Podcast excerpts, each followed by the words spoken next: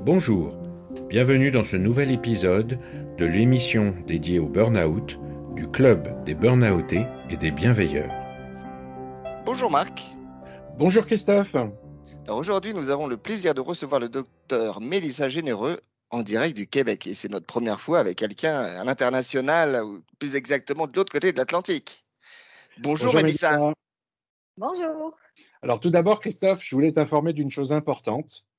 D'accord? Et je veux aussi informer les gens qui nous écoutent. Nous ne ferons pas de podcast aujourd'hui. Parce que comme on a une invitée de la belle province, aujourd'hui, ce n'est pas de podcast, nous allons faire un balado. Alors, Mélissa, comme à chaque fois qu'on commence un balado, euh, ce qu'on aime, c'est faire plus, euh, plus ample connaissance avec notre invité. Mélissa, est-ce que vous pouvez nous dire qui êtes-vous et d'où venez-vous?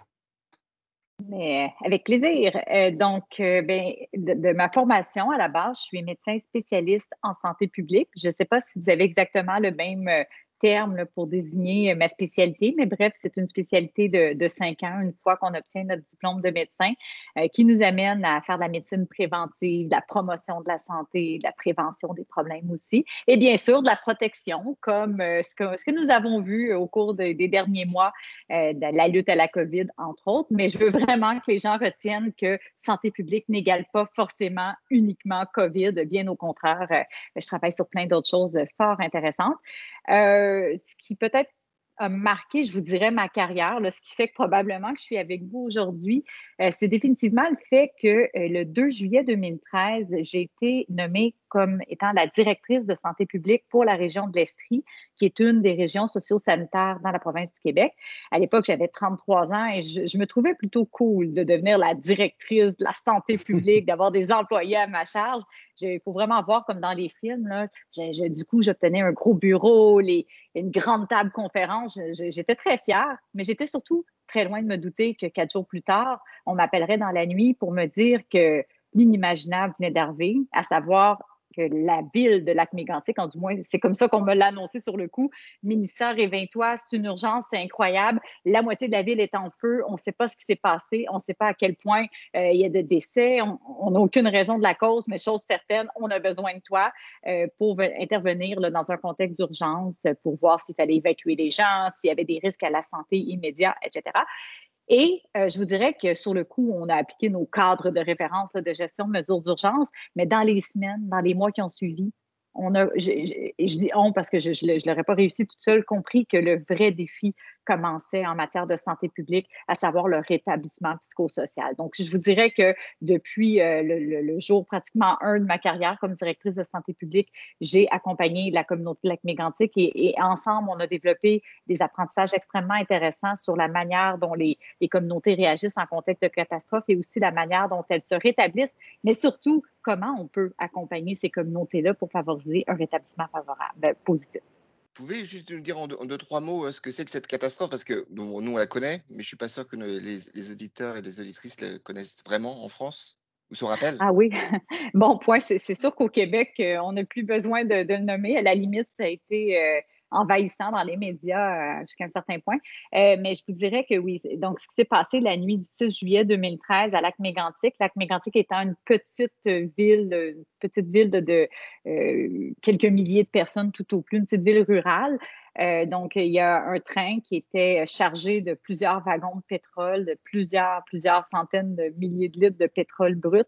Et le train est parti à, dévaler une pente. Il n'y avait pas de conducteur à bord pour plusieurs raisons que je vous épargne. Et euh, au bout de sa descente de 10 km, il a déraillé en plein cœur du centre-ville de Lac-Mégantic, causant une série d'explosions immenses, un feu majeur qui a duré plusieurs jours, euh, causant la mort de 47 personnes sur le coup, sur le champ, des gens qui, pour la plupart, euh, passaient en plein milieu de la nuit du temps dans un petit bar du coin fort sympathique.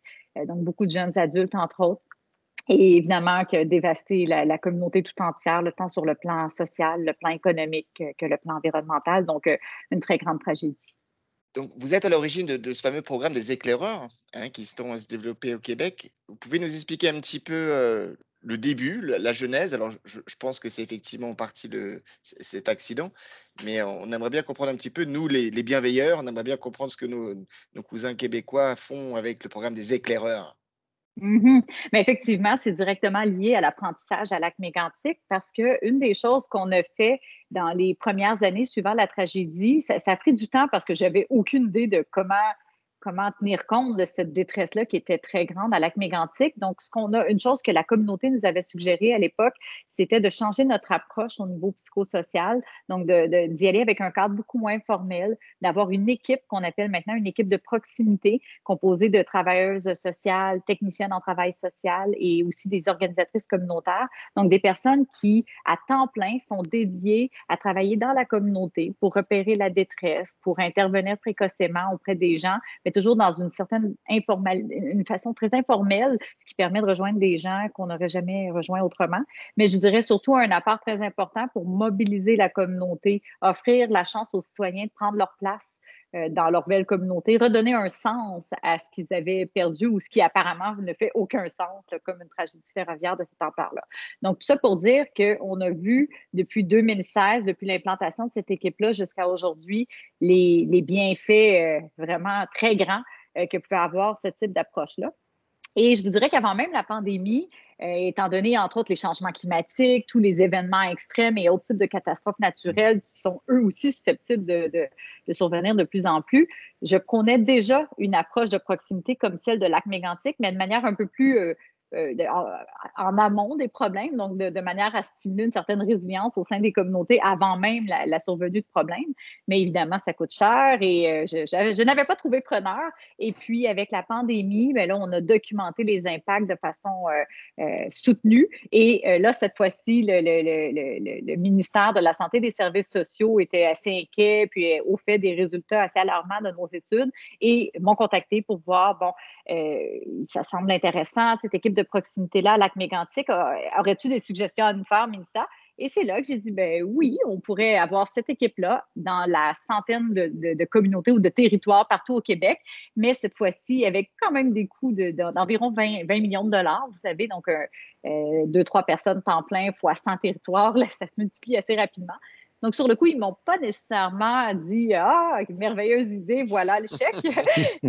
Mais euh, l'idée a, germé, il faut croire, parce qu'on m'a appelé une ou deux semaines après pour me dire Mélissa, regarde la conférence de presse, tu vas être contente, on a retenu ton idée. Et coup de théâtre, on annonçait un investissement de 19 millions de dollars pour la mise en place d'un réseau d'éclaireurs, mais cette fois-ci partout sur tout le territoire du Québec.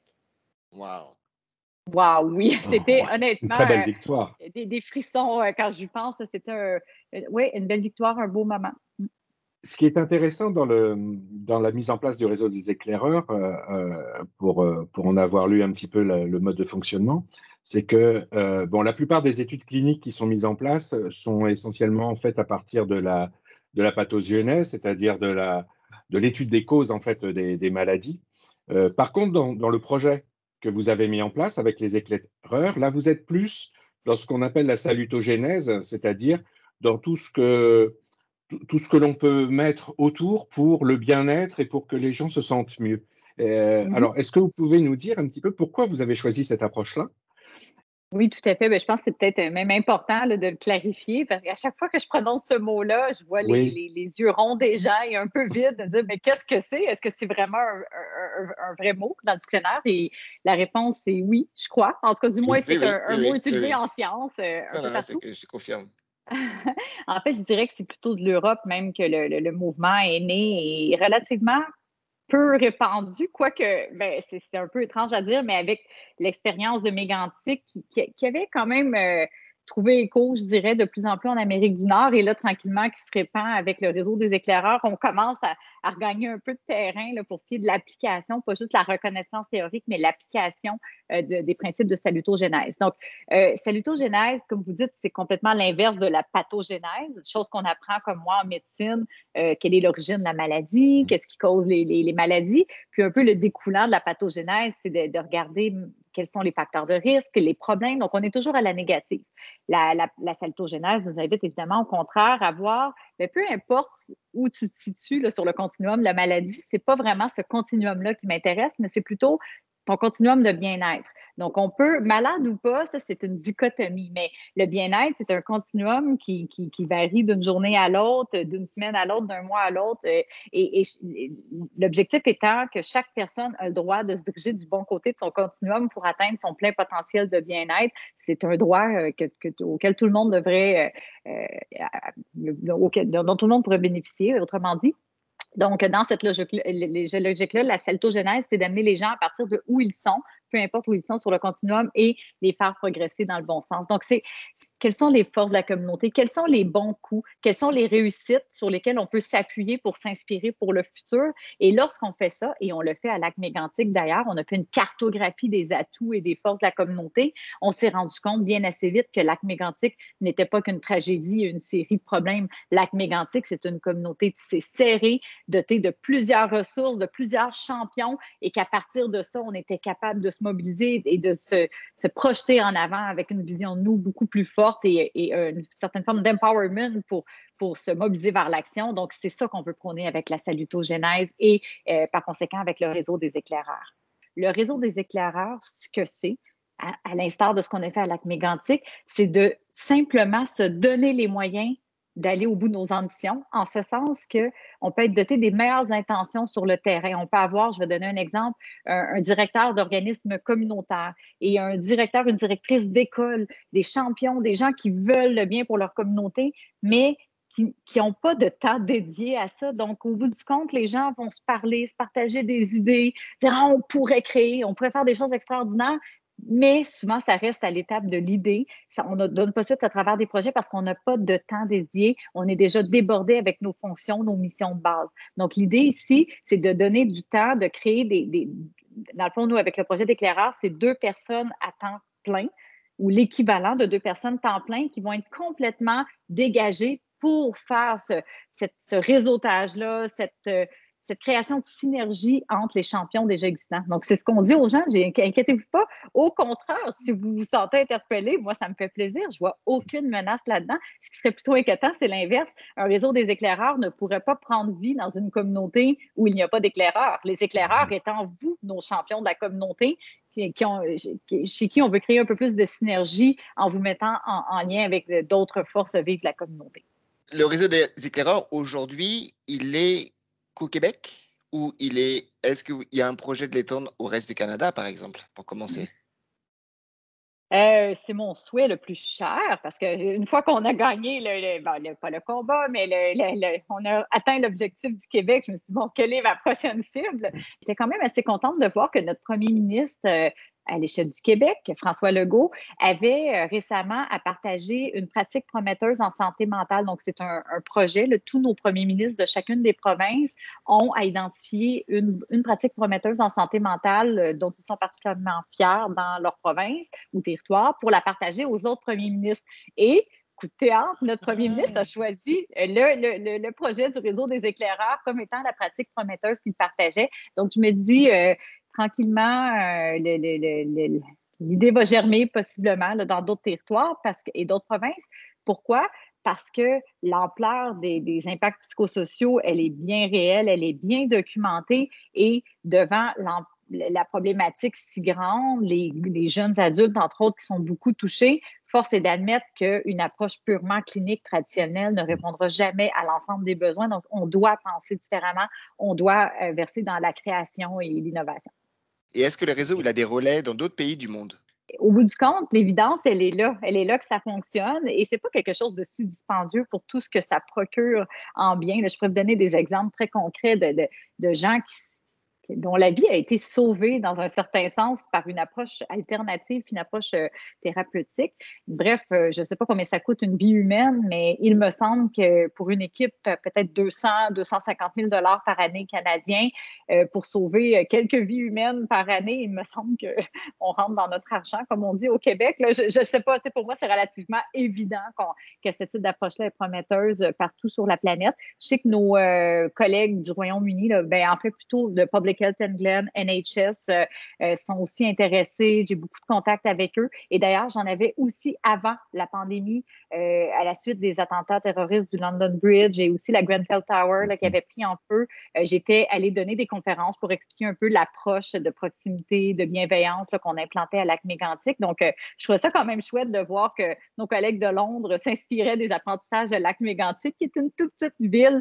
ça, je pense aussi, ça fait du bien de savoir qu'on a connu l'adversité de façon assez intense, mais au moins, au moins, non seulement on s'en sort grandi, mais on, accompagne maintenant d'autres communautés à, s'en sortir grandi également.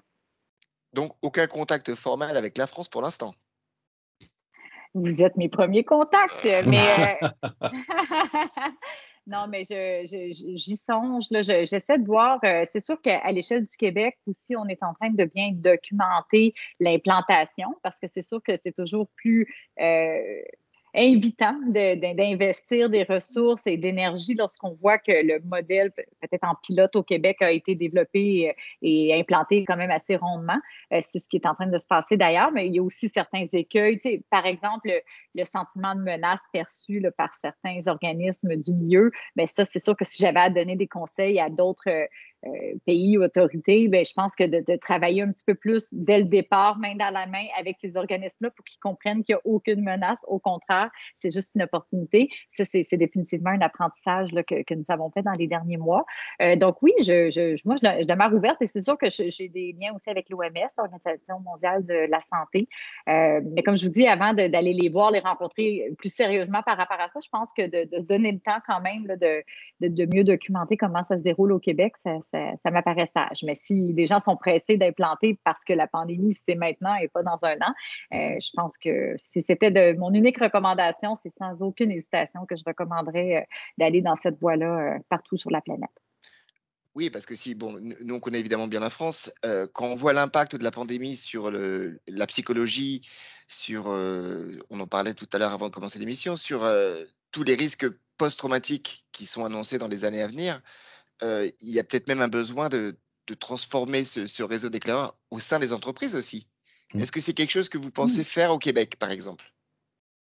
Ah, ben définitivement, ça, c'est un des exemples de, de, questionnements qu'on a reçus dans les dernières semaines et mois, à savoir, euh, mais qui, où est-ce que vous allez vous investir? Et ça, c'est la beauté de la chose. Je vous dirais que euh, les, questions sont légitimes, mais nous, ne sommes pas là pour apporter les réponses dans le sens que chaque communauté doit vraiment faire sa propre lecture. C'est moi, je pense que la première étape, c'est être capable de, de, faire une bonne cartographie de nos forces, hein, parce que comme je disais, l'approche de Salto Genèse, c'est d'abord faire un diagnostic de nos forces, parce que euh, de partir dans un terrain où les conditions de succès sont pas du tout euh, là, on, risque d'avoir un, moins grand succès. Donc, partir de, nos forces, puis aussi de nos lectures des, des besoins prioritaires. Donc, si, euh, par exemple, dans un milieu on a une, une grande entreprise, dans une certaine municipalité qui, qui qui est composé ou qui regroupe plusieurs euh, employés hommes d'âge moyen qui pourraient être davantage à risque, euh, par exemple, d'idées suicidaires ou de problématiques euh, de consommation d'alcool abusé, par exemple,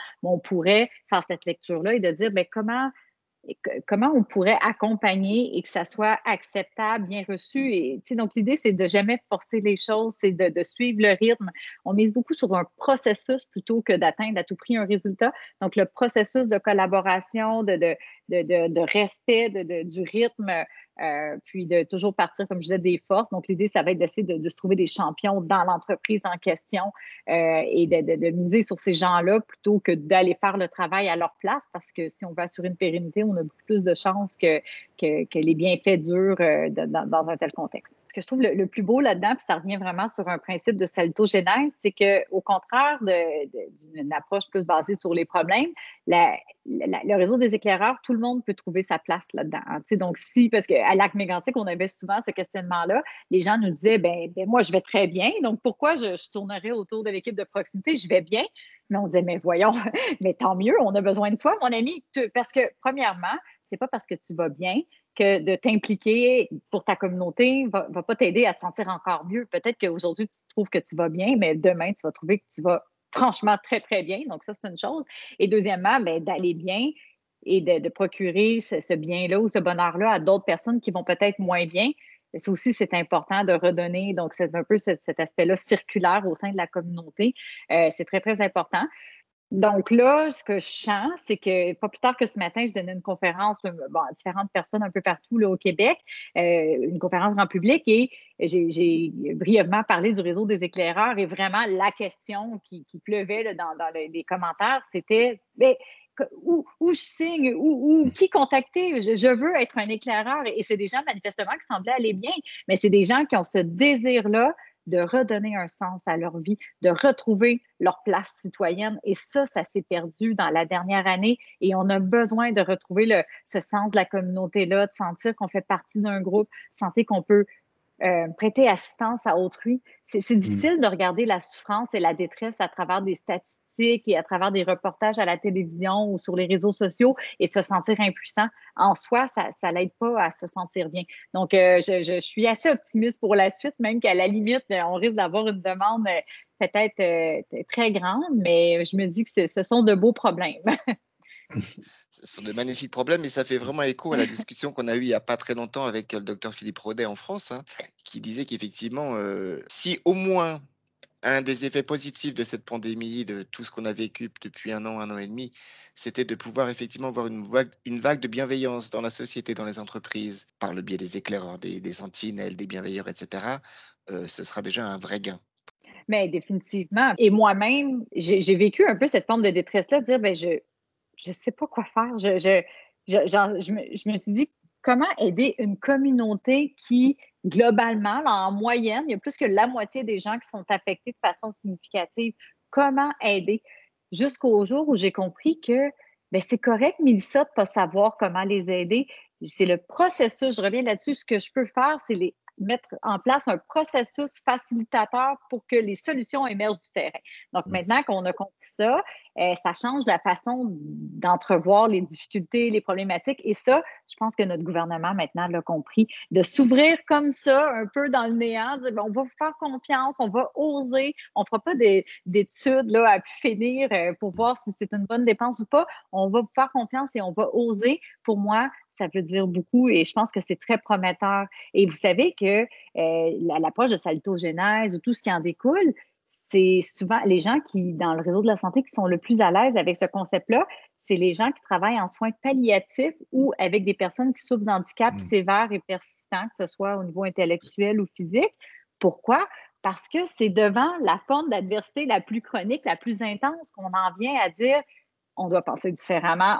Euh, la, prise en charge thérapeutique ne veut pas tout dire. C'est pas ça le bonheur. Le bonheur, c'est de partir de la perspective du patient, de ses forces et l'amener à être encore plus heureux. Mais c'est facile à dire, sauf que je vous le dis, c'est un changement de culture au sein du réseau qui, je crois, est en train de s'opérer, du moins au Québec. Alors, c'est vrai que beaucoup de gens ne savent pas vraiment comment s'y prendre, mais ils ont cette envie. Donc, on sent qu'il y a une véritable envie, on ce besoin de retrouver du sens et de l'altruisme et de s'occuper des autres après ce qu'ils ont vécu, parce que ça redonne du sens. Une vraie volonté euh, euh, politique et sociétale de mettre en place ce genre de choses, même en France, par exemple, euh, pourrait déclencher une vraie vague d'aide et d'entraide, en fait.